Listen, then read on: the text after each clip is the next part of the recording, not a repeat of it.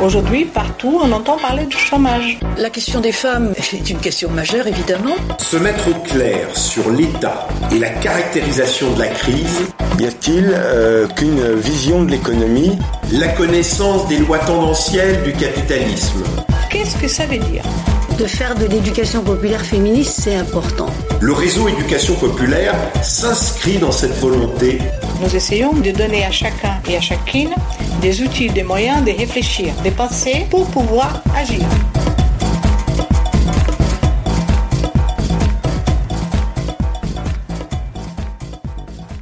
Donc pour cet épisode d'EducPod, euh, le podcast du réseau d'éducation populaire, je reçois Frédéric Pierru, qui est sociologue et politiste, chercheur au CNRS, et qui a fait de nombreuses publications d'ouvrages sur les politiques de la santé et sur l'hôpital public. Mais il est surtout, à ce qui nous concerne, euh, c'est un contributeur du journal en ligne Respublica.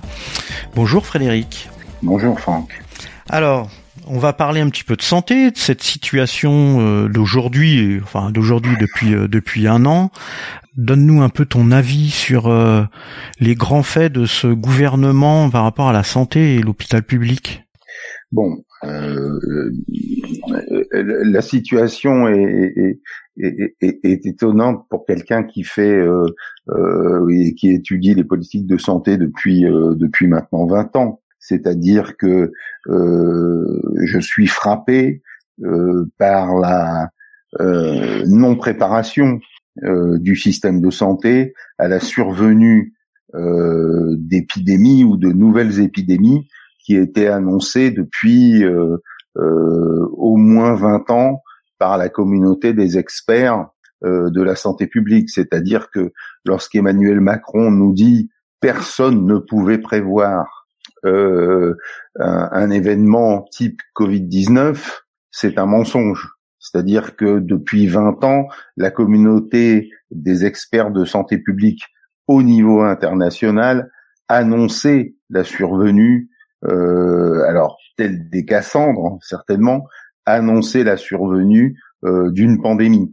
Et c'est la raison d'ailleurs euh, pour laquelle euh, Roselyne Bachelot en 2009 euh, avait euh, effectivement euh, fait des, des, stocks de masques, avait, avait préparé la France vrai. à la survenue de la de ce que les Américains appellent the big one, hmm. c'est-à-dire la grande pandémie. Hmm. C'est-à-dire que les Am moi je suis allé euh, lors d'une recherche euh, à Atlanta sur la surveillance épidémiologique et euh, les entretiens qu'on a fait avec mon collègue François Buton sur euh, la survenue prochaine d'une pandémie, eh bien, quand vous parliez avec ces experts américains, faut préciser ce que c'est. Les Centers for Disease Control, c'est un peu la mecque de la santé publique internationale. hein. Donc, euh, eux disaient, euh, ça va arriver. Et ils hmm. nous disaient souvent dans les entretiens, not if, but when. Hmm. La question, c'est pas de savoir si, il y a une, il va y avoir une, la survenue d'une pandémie, ou alors que ça soit grippal ou un coronavirus, etc. C'était certain. Et d'ailleurs, tous les travaux sur, euh, enfin, euh, sur cette, ces pandémies à venir ont débouché sur des plans de préparation, des plans de préparation à la survenue de cette pandémie. Et donc, euh, on est étonné qu'en 2020, quand mmh. survient la pandémie, on nous dit on est prêt, les hôpitaux sont prêts, les stocks de masques sont prêts. Euh, voilà, on est euh, on, est résilient comme ils disent. On va pouvoir affronter en toute sérénité euh, cette pandémie. Et la résultat, et le résultat, c'est que en fait, on était à poil quand a survenu la pandémie? On n'avait pas de masque, Hein, euh, et puis après, on s'est aperçu que on avait euh, bradé euh, les capacités industrielles de la France pour éventuellement fabriquer un vaccin made in France. Voilà.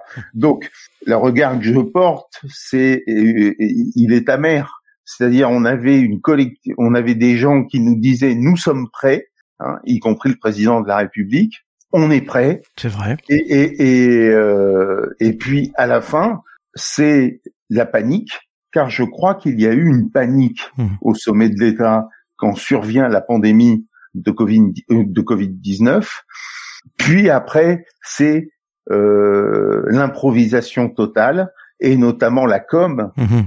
Beaucoup beaucoup de com. On se souvient de la com autour des masques, par exemple. Hein, alors que quand même voir un pays développé comme la France se battre comme des chiffonniers sur les tarmacs des aéroports chinois pour s'accaparer euh, des masques, ça en dit long sur euh, la déliquescence euh, de la politique de santé publique française. C'est clair. C'est clair. Et euh, d'ailleurs, il nous avait dit que on était en guerre, donc euh, et on devait. Donc si on est en guerre, on est armé. Donc euh, en gros, tu nous dis, on n'avait pas d'armes, on n'avait rien. Ben oui, on, on était en guerre, euh, on était d'abord à poil pour faire la guerre, déjà, mais euh, nous, sommes en guerre, c'était simplement que, et c'est ça mon an- euh, analyse, c'est que euh, finalement nous nous avons payé l'impréparation du pouvoir public de nos libertés publiques. Mhm. C'est-à-dire que quand il dit nous sommes en guerre, c'est simplement pour faire passer cette mesure qui est qui était incroyable six mois avant, qui était euh, l'embastillement euh, généralisé de, de, de la France. Mm. C'est-à-dire que voilà, nous sommes en guerre, donc on est obligé de vous enfermer chez vous, quoi. Voilà, Euh, faute de masque, faute de test, faute de, enfin voilà. Donc euh, euh, le, le- si vous voulez, on est en guerre. C'était c'était un moyen de dire aux gens euh, De faire peur. accepter de, de, de leur faire peur et accepter en fait de payer de leur propre vie, Mhm, mhm. de leur qualité de vie, de leur liberté privée publique, Mhm. de, de, de les faire payer par euh, de, de l'impréparation euh, foncière des pouvoirs publics. Oui. Puis d'accepter qu'il y ait des morts en temps de guerre. Il y a des morts. Oui, alors ça, euh, c'est inévitable. Hein, en partant de pandémie, euh, euh, de, tout- de toute façon, euh, euh, qu'il y ait des morts, d'accord, mais euh, qu'il y ait le minimum de morts Mhm. avec euh, les moyens dont un État moderne et riche comme la France, euh, et ça soit un niveau de mortalité minimal. Or là, vous voyez, par exemple, sur les lits de réanimation, Hmm. on a bien vu qu'on était à poil aussi, c'est-à-dire qu'à force d'avoir réduit la voilure hospitalière, eh ben, euh, globalement, on s'est le prix à payer, ça a été de nous embastiller chez nous. Mm. Voilà. Eh ben ju- justement, on va en revenir à ça. C'est que tu, tu, tu évoquais tout à l'heure que euh, au moment où Rosine Bachelot était ministre de la santé, euh, au début des années 2000, euh, Ouais. 2005, euh, si mes souvenirs sont bons, puisqu'il y a une loi qui porte qui porte un peu son nom. Euh, la France était était, on va dire, opérationnelle euh, Mhm. quelque part. Qu'est-ce qui s'est passé depuis en 15 ans? Alors c'est intéressant euh, parce que en fait, euh, on critique beaucoup, on a beaucoup critiqué Roselyne Bachelot. Oui, mais elle est peut-être pas la Mais- seule. mais- oui, mais Ro- euh, Roselyne Bachelot, au moins, elle avait mis les moyens en face de la doctrine euh, internationale euh, qui prévalait parmi les experts euh, de la communauté de santé publique mondiale, qui était la doctrine de la preparedness. Alors, qu'est-ce que c'est que la preparedness Mhm. C'était l'idée, comme je viens de le dire, que euh, la survenue d'un épisode pandémique majeur était certaine et donc qu'il fallait préparer les pays à euh, au pire. Mhm. C'est-à-dire, euh, c'est vrai, les, les scénarios de cette communauté euh, de santé inter- internationale, alors quand je dis communauté internationale, c'est les CDC, Mhm. Centers for Disease Control, ou alors l'OMS, etc. Donc, ils ont dit, bon, ils ont, et, et, et toutes ces grandes institutions de la santé publique ont dit, il faut préparer les pays. Bon, et Roselyne Bachelot, elle avait préparé le pays. Mhm. C'est-à-dire que, par exemple, elle avait fait des euh, stocks stratégiques Mhm. de masques, par exemple. Bon, et, et, euh, et voilà. Donc, euh, euh, sauf que qu'est-ce qui s'est passé en 2009 Eh ben, euh, on a cru que the big one, Mhm. la grande épidémie, était arrivée. d'accord, avec H1N1. Ouais, la grippe A. D'accord? Voilà. Et euh, et puis elle n'est pas arrivée finalement. Et là, alors tout le monde est tombé sur le rable euh, de Roselyne Bachelot pour lui dire, voyez bien, vous avez péché par excès de précaution. Euh, et euh, il faut pas l'oublier, juste après 2009, il y a eu les plans d'ajustement structurel post-crack 2008. Mmh. Hein, C'est-à-dire que euh, une fois qu'on a refermé la parenthèse keynésienne après le crack de 2008, on a dit à tous les États, et notamment la France, il va falloir réduire les déficits publics, réduire les dépenses publiques à cause du crack, etc. Et qu'est-ce qu'a fait Bercy, dont Emmanuel Macron est le mmh. porte-parole hein euh, Il a dit, bah, on va raboter tout ce qu'il y a à raboter, quoi. Mmh. Voilà. Et, euh, et, on s'est dit bon ben Bachelot, elle s'est énervée avec ses, ses masques stratégiques, etc. Euh, bon bah tout ça c'est pas nécessaire, c'est pas ça pas survenu, et donc on a petit à petit déshabillé euh, le dispositif qui avait été mis en place entre 2000 entre 2000 euh, et 2010. Hein, euh, bon, et on a même par exemple euh, éliminé 20% euh, des effectifs dans la principale agence chargée de la surveillance épidémiologique, mmh qui était Santé publique France. Mmh. Bon, donc en quelque sorte, euh, ce qui s'est passé, c'est que en 2009, 2010, 2011, 2012, eh ben on a on a déshabillé, on a déshabillé ou on a désarmé mmh l'État sanitaire. Voilà, bah, sur l'autel de la réduction des déficits publics et de la dette publique exigée par la Commission européenne. Voilà. Et donc euh, voilà. Et, ça, ça, c'est typique de la myopie euh, du raisonnement budgétaire. C'est-à-dire que euh, si c'est pas utile immédiatement, c'est raboté vous rabotez, euh, voilà. Ça a été pareil dans les agences régionales de santé. Mhm. on a, on a, euh, on a euh, supprimé des postes de fonctionnaires, notamment en charge de la surveillance épidémiologique. Donc, quand survient la pandémie de 2020, eh ben, l'État n'a plus les moyens de faire face à la survenue d'un événement extraordinaire qu'est euh, la, euh, la, la, crise du Covid. Et, je voudrais rajouter qu'on a même entre-temps supprimé les crédits de d'un directeur de recherche euh, au CNRS qui s'appelle Bruno Canard mm-hmm. et qui lui travaillait depuis des années sur les coronavirus qui aurait pu déjà mettre un vaccin au point mm-hmm. dans l'équipe du CNRS. Enfin, et lui aussi, bah, on lui a dit, c'est pas la priorité, on coupe. Voilà. Donc, on est arrivé en slip de bain euh, quand euh, a survenu le, hmm. euh, la crise du Covid-19. comme tu l'expliquais tout à l'heure, on s'est retrouvé à poil. Mais entre cette étape où il y avait Rosine Bachelot, la droite présente au gouvernement avec avec bon Chirac, Sarkozy, il y a eu une gauche qui est arrivée oui. Bah. Alors, est-ce que, euh, euh, mais pourquoi, pourquoi elle n'est pas revenue en, en, arrière de ces réductions euh, Qu'est-ce qu'elle, elle, est-ce qu'elle a continué à faire ça? Pourquoi? Non mais mon cher mon cher Franck, en, matière de politique, en, matière de politique de santé, euh, les alternances gauche-droite comptent très très peu. C'est-à-dire que si tu regardes mmh euh, sur 30 ans, euh, c'est la même politique qui est mise en œuvre, la même, quelles que soient les alternances politiques. Or, il se trouve que euh, quand euh, François Hollande arrive au pouvoir, son, son seul objectif, mmh. c'est de rentrer dans les clous européens, et notamment les oukases en termes de, de trajectoire de finances publiques. Mmh. Donc, Hollande n'avait pas plus conscience euh, de la santé. Je dirais même qu'il avait moins conscience des questions de santé que Sarkozy et Bachelot. Hmm.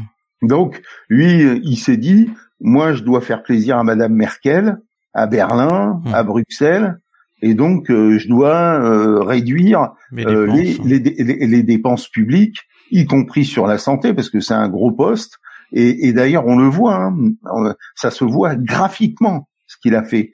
Mmh. C'est-à-dire que ce qu'on appelle l'objectif national des dépenses d'assurance maladie, c'est-à-dire en gros le budget de la Sécu voté chaque année par le Parlement à l'automne, eh bien son taux d'évolution n'a jamais été aussi bas qu'au cours du quinquennat Hollande. Mmh.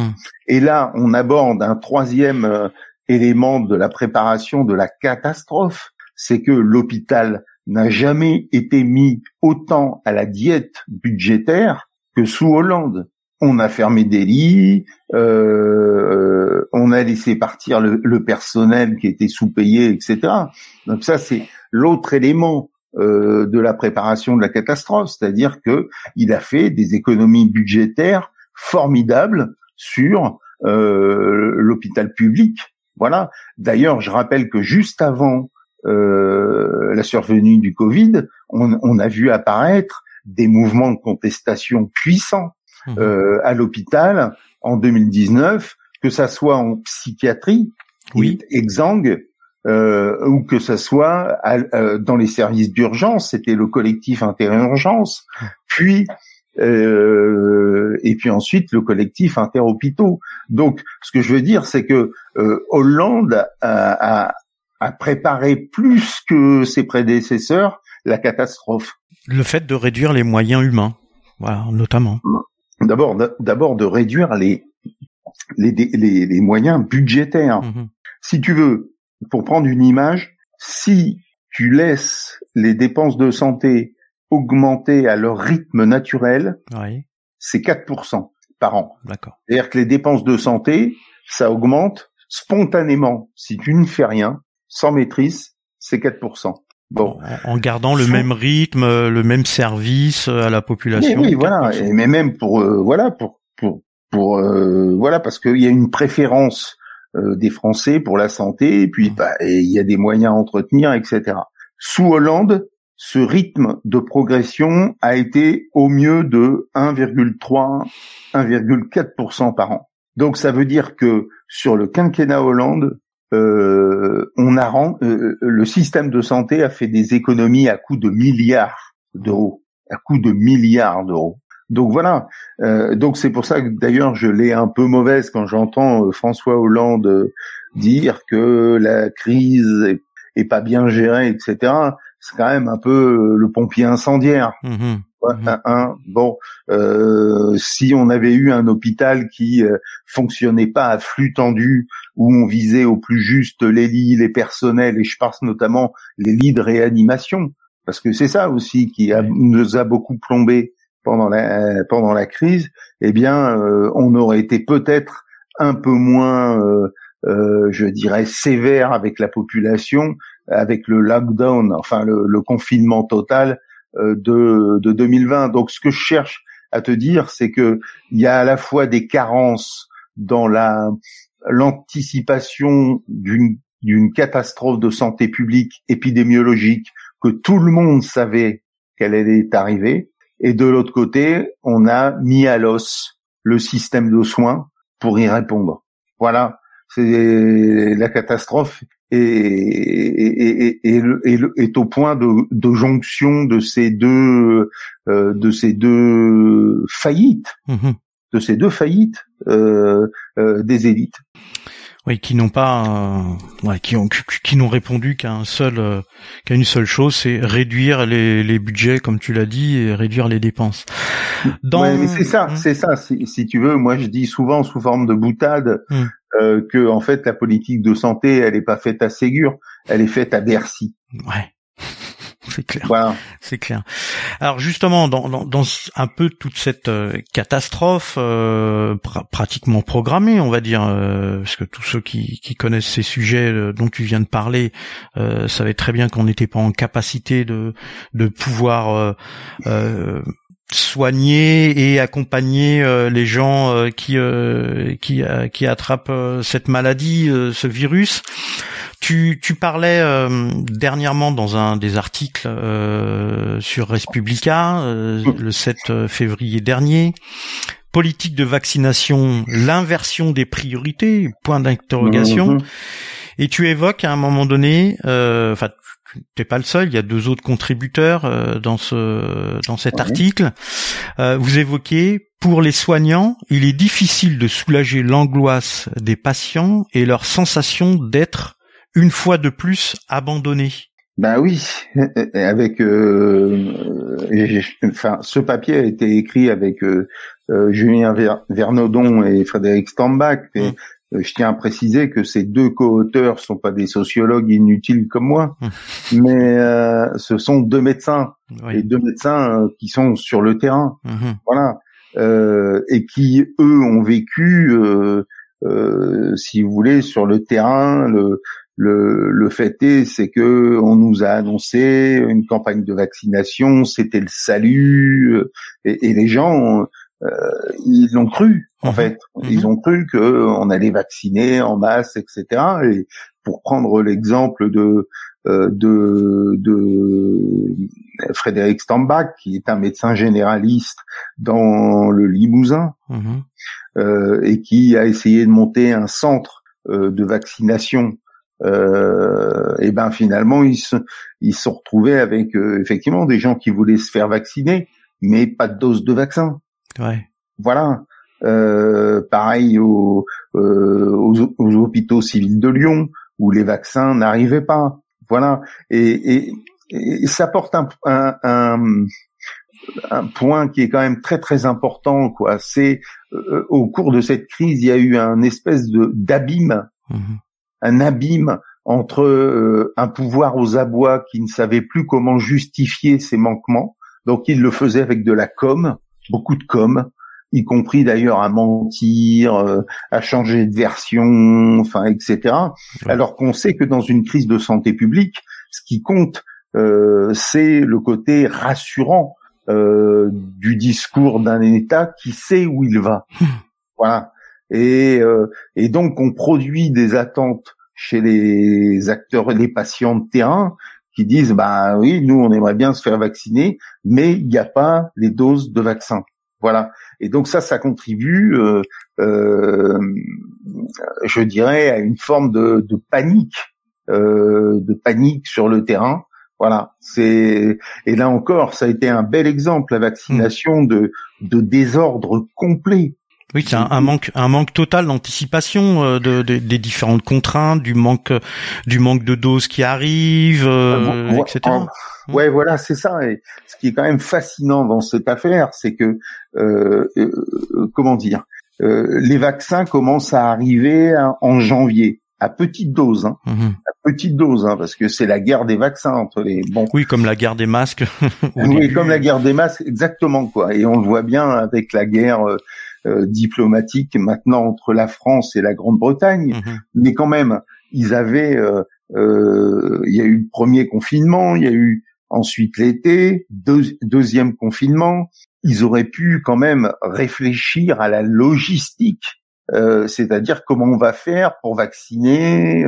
et là, renouveau, rebelote, l'improvisation totale. D'ailleurs, euh, improvisation reconnue par le président de la République, puisque euh, lui-même il a dit qu'on euh, on est, on était dans une vaccination comme une promenade en famille dans la campagne le dimanche. Bon, donc donc c'est c'est quand même fascinant quoi. Mmh. Mmh. cette impréparation constante. On savait que les vaccins allaient arriver et même malgré ça, euh, euh, c'est euh, le, le, désarroi total, quoi.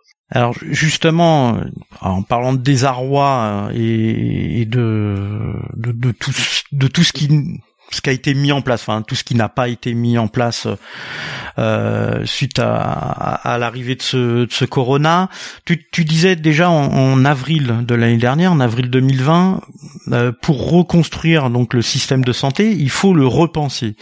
Euh, Là, on voit que c'est c'est déjà euh, euh, le, fait de différentes politiques qui existent depuis de nombreuses années qui font qu'on était à poil euh, l'année dernière et que aujourd'hui l'impréparation etc. Bon, c'est la catastrophe. Mais si si tout avait été prêt, euh, est-ce que euh, est-ce qu'on aurait vraiment répondu euh, aux, besoins d'aujourd'hui? Et, est-ce que ce changement de système serait vraiment réel, comme tu le dis, quoi? Est-ce qu'on on aurait vraiment besoin de repenser notre système? Ah ben, je pense que tout est à repenser. Ça, c'est certain. bon, déjà, il faut repenser euh, la politique de alors ce qu'on appelle de veille et hmm. de sécurité sanitaire, c'est-à-dire que on a bien vu que euh, Santé publique France hmm. avait du mal à faire son boulot, euh, mais je pense aussi par exemple aux agences régionales de santé. Ouais. Hein, qui, il faut le rappeler parce que on s'est euh, beaucoup euh, défoulé et les politiques adorent ça, se défausser sur les agences régionales de santé. Hein, quand on écoute les politiques, c'est toujours la faute de l'administration. Ouais. Et moi, j'ai étudié les agences régionales de santé. Je sais que euh, ces agences, elles ont rendu des postes mmh. depuis dix ans. Mmh. Elles ont été mises en place euh, en 2010 euh, et en 2020, elles étaient juste à l'os. C'est-à-dire qu'on leur a retiré tellement d'équivalent, ce qu'on appelle des équivalents temps plein, que finalement ces, ces agences régionales de santé euh, n'étaient plus capables, en quelque sorte, euh, d'être de, de, de, de d'être sur le terrain quand se présente euh, la bise pandémique. Mmh voilà. Hein. et en plus, elles sont étouffées par euh, le carcan euh, euh, centralisateur, les, les, bureaucraties de contrôle, etc. C'est-à-dire que ce que ça a aussi montré cette crise, c'est qu'on n'avait pas assez de fonctionnaires de terrain que ce soit des médecins inspecteurs de santé publique, mmh. des pharmaciens de santé publique, des, des, ingénieurs du génie sanitaire, et voilà, et que tout ça a été remplacé par une caste de bureaucrates dont le seul boulot c'est de vérifier que les autres font bien leur boulot. Voilà. Donc, euh, donc voilà. Donc il y a, y a euh, cet aspect, euh, je dirais, en termes administratifs à, à, à, à, revoir. Ensuite, oui, repenser le système de santé. Ben, oui, ben la première chose, c'est, mais je vais enfoncer une porte ouverte, hein, mais c'est que ben le système hospitalier euh, il est à l'os, hmm. il est exsangue.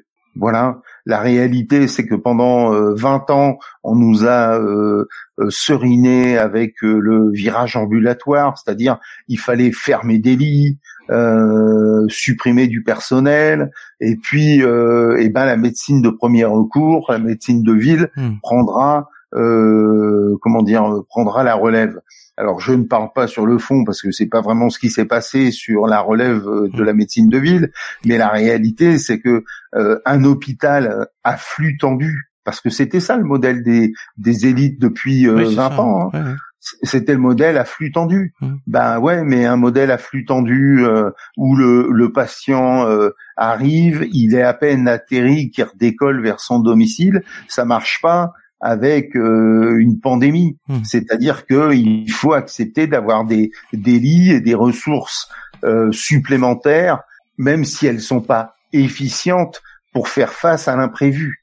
Donc ça, c'est le deuxième, euh, c'est la deuxième chose. Une troisième chose, mais je pourrais t'en citer plein, mais c'est la sous-médicalisation des EHPAD. Hmm. C'est-à-dire que on a bien vu le drame traversé ah par les résidents des ah EHPAD ah dans euh, pendant la crise du Covid, tout simplement parce que ces EHPAD sont devenus, euh, euh, enfin là encore, on a économisé des budgets de, de, de soignants, médecins, infirmières, et que ben quand arrive une catastrophe, eh ben on envoie les, les, personnes âgées vers les services d'urgence qui sont déjà débordés. Mmh. Donc je dirais la crise du Covid, elle, elle, elle, elle oblige à, à, revoir de fond en comble, de fond en comble, euh, l'ensemble des choix politiques qui ont été faits depuis 20 ans. Voilà. Alors bah justement, bah on va l'aborder. Euh, bon, on a parlé de, on a parlé de la droite, euh, notamment avec Bachelot, euh, Sarkozy, etc. Et puis de Hollande. Donc cette gauche, quelque part, cette gauche néolibérale, on peut dire. Oui, hein oui. Euh, et donc comment J'appelle ça une droite, moi. Hein, mais... Ouais, ouais, ouais, mais comme euh, comme les comme les médias, les grands médias, et que dans la tête des gens on leur dit sans arrêt qu'ils sont que ces gens sont de gauche. Euh, bon, on va reprendre on va reprendre le terme néo néo. Ah bah, en tout cas, c'est des néolibéraux. Hmm. Et donc, c'est quoi la, la différence par rapport à sur sur la question de la santé? C'est quoi la différence entre les néolibéraux, même si on l'a déjà un petit peu dit quelque part, et et la gauche républicaine, laïque écologique et sociale. Qu'est-ce qu'on ferait sur la question de la santé aujourd'hui? Bon, les, néolibéraux, des fois, des, fois d'ailleurs, les néolibéraux, je trouve que c'est un, un, bien grand mot hmm. pour euh, désigner des gens qui euh, fondamentalement euh, font de la réduction de déficit public et de dépenses publiques à courte vue. Hein, faut, faut être au clair parce que il y a une tendance, et je tiens à le dire ici, à intellectualiser le néolibéralisme, euh, alors à la suite de Foucault, tout ça, mais enfin, la réalité, c'est que à Bercy, néolibéral ou pas, ils s'en foutent. Tout ce qu'ils veulent, c'est réduire la voilure de l'État. Hein, euh, soyons clairs. Et donc la voilure des hôpitaux, la voilure de la sécurité sociale, euh, etc. Bon, alors qu'est-ce que serait qu'est-ce que serait la c'est une question difficile hein, euh, mais je, te, demande je te demande pas d'écrire un programme hein, non, mais... non non mais euh, d'abord parce que j'en ai déjà écrit un déjà bon mais euh, en 2017 mais une gauche républicaine et sociale. Bon bon déjà me semble-t-il c'est de donner les moyens à la France de, de retrouver une forme de souveraineté sanitaire. Hmm. Alors, euh, évidemment, quand je dis ça, je sais bien que euh, Macron s'en est déjà euh, emparé. Mais, oui, mais il l'a pas fait. Mais qu'est-ce que c'est qu'une souveraineté sanitaire à la lumière du Covid? Bon, eh bien, déjà la première, la première chose quand même, hein, euh, c'est que un grand pays comme la France n'est plus à aller euh, se battre comme des chiffonniers sur les tarmacs chinois ou à essayer de piquer euh, les doses de vaccins des autres pays. Hmm. Bon, et donc je dirais que la première chose, c'est un, un, pôle public du médicament. Voilà, c'est-à-dire que nous dépendons trop désormais de la Chine ou de l'Inde. Hmm pour des médicaments dits essentiels. Hmm. Et que quand ces pays ferment leurs frontières, eh bien, on, a l'air imbécile. Voilà.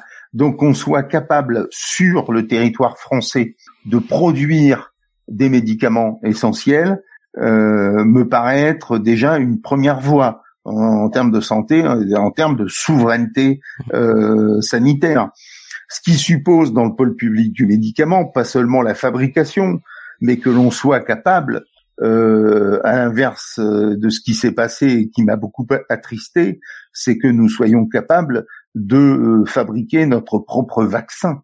Donc d'avoir euh, parce que le pôle public du médicament, c'est pas seulement une affaire de production de médicaments, c'est une affaire aussi de recherche publique, hein, celle qui serait du CNRS, oui, ce que tu expliquais tout à l'heure, hein, d'avoir réduit les budgets euh, de certains chercheurs et, ne pas et, de ne pas défendre, euh, dépendre de, de, de, multinationales qui cherchent à gaver l'actionnaire comme Sanofi. Hum.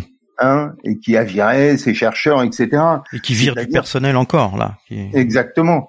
Et donc euh, l'idée dans le pôle public du médicament, c'est d'avoir une capacité euh, de, de la France une capacité dans ce pôle public du médicament de euh, d'avoir des chercheurs de haut niveau correctement financés, capables de répondre à un défi comme celui de produire un vaccin euh, face à une pandémie euh, euh inconnue.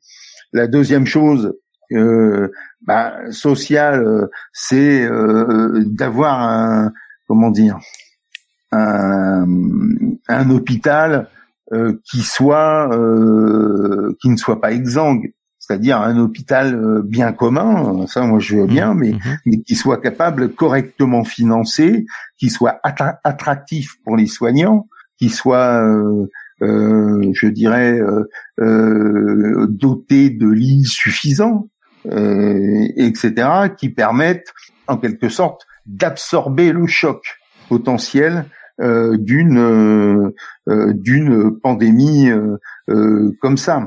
Et puis quand même dans l'aspect, alors ça c'est social, je pourrais parler de la Sécu, et, etc. Mais républicaine, républicaine. Ça, c'est important. Mhm. C'est-à-dire euh, euh, un État sanitaire qui ne n'infantilise pas les Français, qui n'en font pas des, des, objets de biopouvoir, si, pour parler comme Foucault, mais qui au contraire euh, fait participer la population euh, pleinement euh, à la gestion du Covid. C'est-à-dire mmh. que on soit dans une gestion qui soit une gestion euh, euh, co-décidée, co-partagée, euh, et que les, les comment dire et, que les gouvernants ne traitent pas comme des enfants irresponsables. C'est-à-dire que tu, tu, on y mettrait de la démocratie, c'est-à-dire que le peuple aurait un, du pouvoir sur euh, sur sur la santé, euh, pouvoir ah de décider? Ah, bah oui. ah, oui. alors je parlais en phase de pandémie, mais il est clair que notre système de santé est devenu le monopole des technocrates hmm. Hein, ou des sachants. Hein. Euh, moi, le fait que euh, la stratégie, euh, alors ça a été dit, y compris par Mélenchon, mais par plein d'autres, que la stratégie de lutte contre le Covid soit arrêtée dans un conseil de défense euh, hyper opaque, euh, avec les oukases qui nous tombent, on ne sait pas comment, avec euh, d'ailleurs des préconisations que personne ne comprend. Si hmm. quelqu'un a compris euh, les préconisations de, de, Castex la dernière fois, euh, bravo, vous avez le prix Nobel. voilà. et donc, effectivement, un, un, un, un, système où les gens ne sont pas des assujettis, mais des acteurs de la lutte contre le Covid, quoi. Voilà. Et et, euh, et pas par exemple, euh, euh, comme on a vu lors du premier, même du deuxième confinement, verbaliser les gens parce qu'ils n'avaient pas de masque. alors qu'ils se promenaient sur une plage bretonne, hmm. hein, dans, ce genre-là, c'est-à-dire qu'ils étaient tout seuls dans la rue, qu'il y avait personne Ils étaient tout seuls dans la rue, etc. Et, et on a bien vu que au, au, moment de cette expérience du Covid, que le pouvoir considérait en fait les Français comme des, des enfants turbulents. Mmh. Euh, qu'il fallait euh, qu'il fallait punir, qu'il fallait admonester, qu'il fallait euh, discipliner, enfin voilà, etc. Et, et, et, et voilà donc euh, d'associer euh, effectivement les, les, les les les Français à à la gestion de la pandémie, y compris au niveau local, mais ça passe aussi, par exemple, sur le rôle des collectivités locales, mmh. parce que c'est des échelons de proximité, mmh. les maires, tout ça. Bon, euh, eh bien, on a bien vu les maires monter au créneau pour dire euh, attendez, vous nous faites rire, vous, vous balancez vos vos oukases, vos directives depuis Paris, euh, mais euh, laissez-nous un peu de marge de responsabilité euh, dans la gestion de la pandémie. Mmh. Donc républicaine, ça veut dire aussi associer pleinement les corps intermédiaires et les Français hum. aux prises de décision, alors que là, on, ça a été une caricature de, de centralisation de, des décisions et d'une manière complètement opaque et en plus avec quelque chose de, de terrible, c'est les mensonges successifs euh, du gouvernement. Euh, c'est-à-dire ah bah oui les masques c'est pas utile puis maintenant c'est utile enfin etc etc puis, puis, si on les met pas maintenant on a des amendes. Puis euh, l'infantilisation comme tu le dis c'est-à-dire que où on attend tous les jeudis soirs les consignes qui vont nous être données pour les semaines qui viennent. C'est un peu comme le comme le maître qui donne les consignes euh, en début de en début de devoir ou de travaux pratiques c'est un peu ça. Bah ouais voilà ça c'est pas une république. De toute façon on on sait qu'une une, politique de santé publique est d'autant plus efficace qu'elle est co-construite mmh. entre ceux qui doivent la mettre en œuvre sur le terrain et ceux qui décident. Voilà. Et, et, euh, et là, c'est pas du tout le cas. Voilà. Donc, euh, euh, d'ailleurs, moi, fondamentalement, je suis étonné que les, les Français respectent global, globalement euh, les directives, ce qu'on disait, les Gaulois réfractaires, mmh, tata, mmh. machin, etc. Mais enfin, globalement, euh, tout le monde s'exécute quand même, quoi. Voilà. alors que euh, alors qu'au Danemark là, euh, quand il y a eu le, premier confinement, parce qu'ils n'avaient pas été confinés jusqu'à maintenant, le premier confinement, il y a eu euh, il y a eu quelques manifestations un petit peu. Ouais, puis même en Allemagne, même en hein Allemagne. Hein, c'est vrai. alors ça aussi, c'était très drôle parce que les Français, c'était les Gaulois réfractaires. Et puis on avait les pays nordiques qui étaient des pays protestants. Alors eux, ils obéissent bien, etc. Là, ou les Pays-Bas où il y a mmh. eu des mmh. manifestations.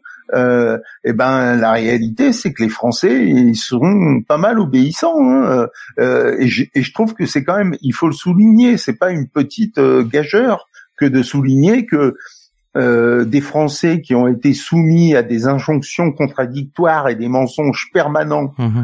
Euh, de la part du pouvoir, finalement euh, respectent les, les, les consignes qui leur sont données, quoi. Donc, et on n'est pas si réfractaire que ça, en tout cas. Non, c'est non, c'est vrai. Cette question-là, ce, ce, sujet est revenu plusieurs fois. Enfin, en tout cas, moi de mon côté, avec des, amis où on était euh, étonnés de ça. Alors, tu parlais d'un, tu, tu, tu, parlais de tous ces moyens euh, qu'on pourrait mettre en œuvre, mais on, on, les mettrait comment en œuvre? Parce que du coup, ils ont réduit, les, ils réduisent les budgets, donc il faudrait augmenter les budgets. Comment on ferait? Ah bah oui, enfin pour euh...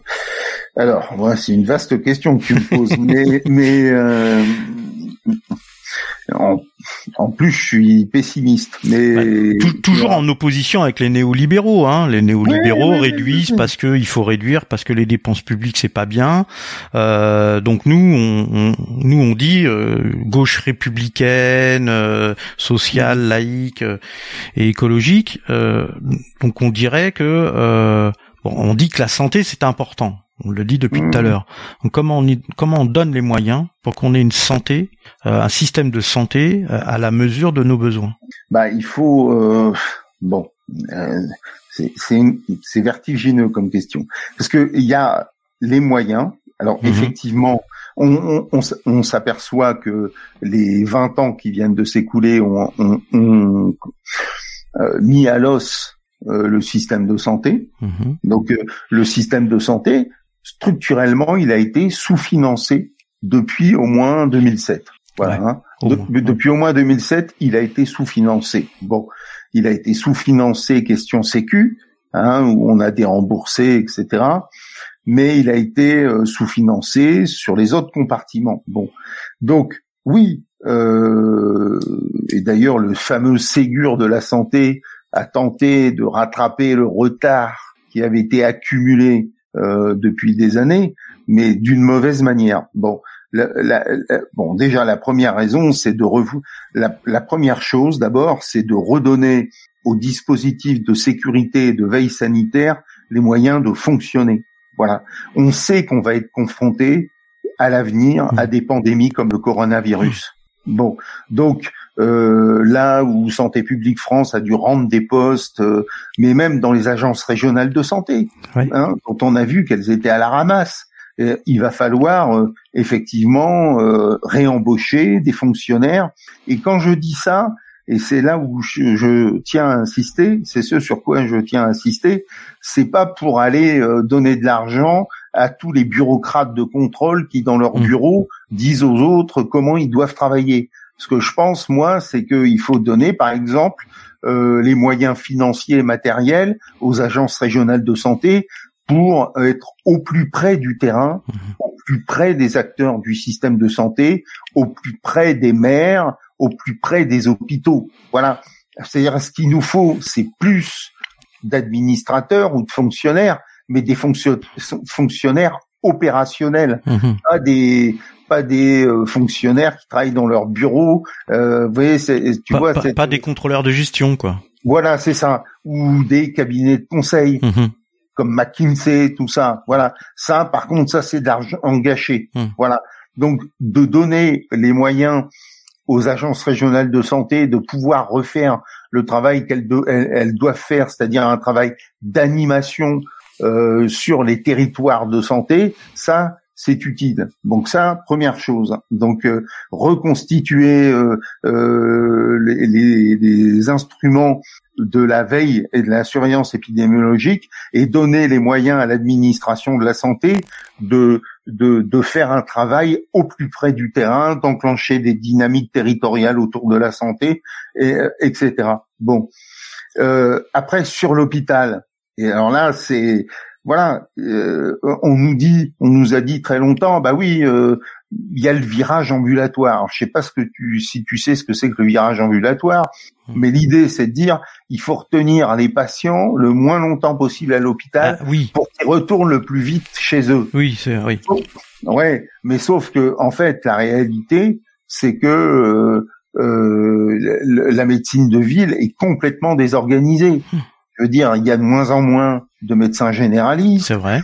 Ils baissent leur temps de travail. Hmm. Par ailleurs, ils sont, et surtout les spécialistes, ils sont très mal répartis mmh. sur le territoire, d'accord? Et en plus, ils font des dépassements d'honoraires. Mmh. Donc ça, pour moi, le cœur déjà de la reconstitution du système de santé, c'est de transformer notre vieille médecine libérale en un service public de la santé de proximité.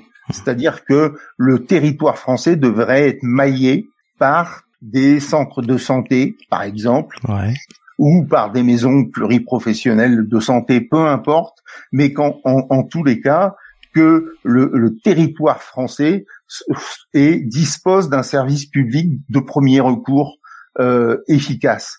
Là, on pourra peut-être penser à réduire la voilure hospitalière. En attendant, euh, eh bien, tant que la médecine de ville n'est pas capable de faire son travail correctement pour tous les Français, eh bien, euh, il faut embaucher à l'hôpital, il faut ouvrir des lits, hmm. voilà. Euh, euh, il faut il faut aussi remédicaliser les EHPAD, hmm. voilà. Donc tout ça, c'est un effort colossal. C'est un effort colossal parce que je tiens à le dire, ce qui est arrivé en 2020 n'est pas un accident. Hmm. C'est pas un accident. C'était prévisible. C'était prévisible et ça va se reproduire. Hmm. Ça va se reproduire. On le sait, euh, les zoonoses euh, futures vont vont vont être peut-être encore plus graves hmm. que euh, celles qui vont euh, arriver. Voilà. Et puis, comme je l'ai dit, dernier dernier élément, assurer notre souveraineté sanitaire en termes de médicaments via un pôle public du médicament. Alors tout est à faire, hein, parce que il y a eu la mondialisation heureuse depuis euh, 20 ans, enfin la mondialisation malheureuse, et, et, et, et, que un pays comme la France ne, je te prends un exemple, mais avant le Covid, on commençait à manquer de, de médicaments essentiels, par exemple les produits anesthésiques, comme le ah Oui, ah oui, oui, oui. Ah comme le curare. Donc, euh, euh, c'est-à-dire qu'on on dépend désormais beaucoup plus, beaucoup trop de l'étranger mmh. pour nous approvisionner en médicaments essentiels. Donc, euh, il, comme la fonction d'un État, c'est de protéger sa population. bon, eh ben, je suis désolé, un État qui n'a plus de médicaments essentiels mmh. pour pouvoir soigner et faire fonctionner au quotidien euh, le système de santé, euh, ben c'est un c'est un état qui est déliquescent, mmh. déliquescent. Voilà. Donc j'ai envie de dire, tout est à refaire, tout est à refaire dans le système de santé. Et c'est pas seulement une question d'argent, c'est une question aussi de volonté politique, parce mmh. que réorganiser la médecine de ville, ça nécessitera de se prendre bille en tête euh, les syndicats de médecins libéraux attachés à la médecine libérale, la liberté d'installation, la liberté de fixer ses honoraires, etc. Donc mmh. c'est pas seulement de l'argent, c'est euh, c'est une façon de de comment dire. Euh, c'est c'est aussi euh, d'obliger les acteurs autour d'une table à revoir complètement leur façon de travailler. Ouais, décider à avoir un grand plan, un peu comme a pu le faire a pu le penser le, le Conseil national de la résistance euh, qui avait préparé la sortie de la guerre et, et, et imaginé euh, euh, la sécurité sociale et, et toute l'organisation qui allait autour. Oui, voilà, c'est ça. Euh, c'est alors dans un contexte complètement différent, hein, parce que je rappelle qu'en 45, il y avait très peu de thérapeutique hum. et que l'essentiel de la Sécu, c'était de d'indemniser les gens pour lorsqu'ils avaient un accident du travail de leur fournir un substitut de salaire. Donc là, non, là, euh, alors effectivement, il faut garder les les, les principes sacrés hmm. euh, du plan français de sécurité sociale, euh, les actualiser si possible, mais aussi ça nécessite de les mettre au goût du jour euh, par rapport à des défis qu'on n'imaginait pas euh, en 45. Hmm. Donc en gros, bah on arrête les politiques néolibérales et puis on Ouais, les, on arrête les politiques néolibérales. Euh, moi, je, suis toujours gêné avec néolibéral parce que je trouve, et je trouve que c'est rendre nos gouvernants plus intelligents qu'ils ne sont en fait. Euh, bon, on arrête les politiques à court terme. Voilà, c'est ça. C'est-à-dire la politique du rabot budgétaire à court terme, sans vision. Euh, de ce qui va arriver, parce que je, je, je, je tiens à le dire, hein, et je le redis, euh, je l'avais moi-même annoncé euh, euh, cette catastrophe, elle allait arriver. Hmm. C'est et, et c'est un peu comme la catastrophe écologique. Ah oui, ça, le dernier chose quand même, c'est de réarrimer la santé et l'environnement. Hmm. C'est-à-dire euh, la, la, question de la santé environnementale. Ça, c'est la nouvelle frontière euh, de notre système de santé. On le voit bien avec le, le Covid, où en fait c'est une interaction animale euh, c'est une zoonose, quoi, parce qu'on a tellement défriché les villes qu'on est tombé sur des animaux qui portaient des virus qu'on n'avait jamais vus. Mhm. Donc, euh, donc la, la, la, question aussi, c'est euh, de sortir d'une vision purement médicalo-centrée mhm. de la santé et d'aller vers une conception beaucoup plus large euh, de la santé, et notamment, me semble-t-il, euh, le minimum, ça soit que euh, toute politique publique, quel que soit le ministère, soit évaluée en fonction de son impact sur la santé. Mhm. Voilà. Hein, ça peut être euh, les routes, euh, les infrastructures, l'urbanisation, etc. Et donc, et ça, c'est le plus grand défi. Ça, c'est le plus grand défi que de réencastrer ça en 45. Ils n'en avaient pas conscience pour eux, c'était fallait reconstruire et puis. Oui, il y avait la reconstruction du pays. C'était. Et, puis, et puis il y avait il y avait la foi dans dans laquelle euh, la, médecine allait euh, guérir toutes les maladies. On voit bien que c'est pas vrai. Donc euh, réencastrer les questions de santé dans les, les questions environnementales, voilà, et, et, et d'aller non plus vers une politique de santé publique, mais une politique de santé environnementale ça, c'est un vrai défi où hmm. tout est à inventer. Eh ben, ça sera le mot de la fin. Il y a plein de choses à faire, euh, mais en tout cas, il faut en avoir euh, l'envie euh, de le faire. Et on y trouve, on y trouve les moyens. Donc, c'est des choix politiques que n'ont pas ceux qui ont les visions à court terme, qu'on appelle plus généralement les néolibéraux. Eh bien, merci Frédéric. Merci Franck pour euh, cet entretien et bon, on va se revoir bientôt pour un autre entretien, je crois, avec d'autres personnes. Mais on n'en dit pas plus. on n'en dit pas plus. On va pas spoiler, comme on dit. on, va se retrouver sur d'autres sujets euh, très intéressants. Bon, merci et, à très bientôt, Frédéric. Euh, à très bientôt. Aujourd'hui, partout, on entend parler du chômage. La question des femmes est une question majeure, évidemment. Se mettre au clair sur l'état et la caractérisation de la crise. Y a-t-il euh, qu'une vision de l'économie?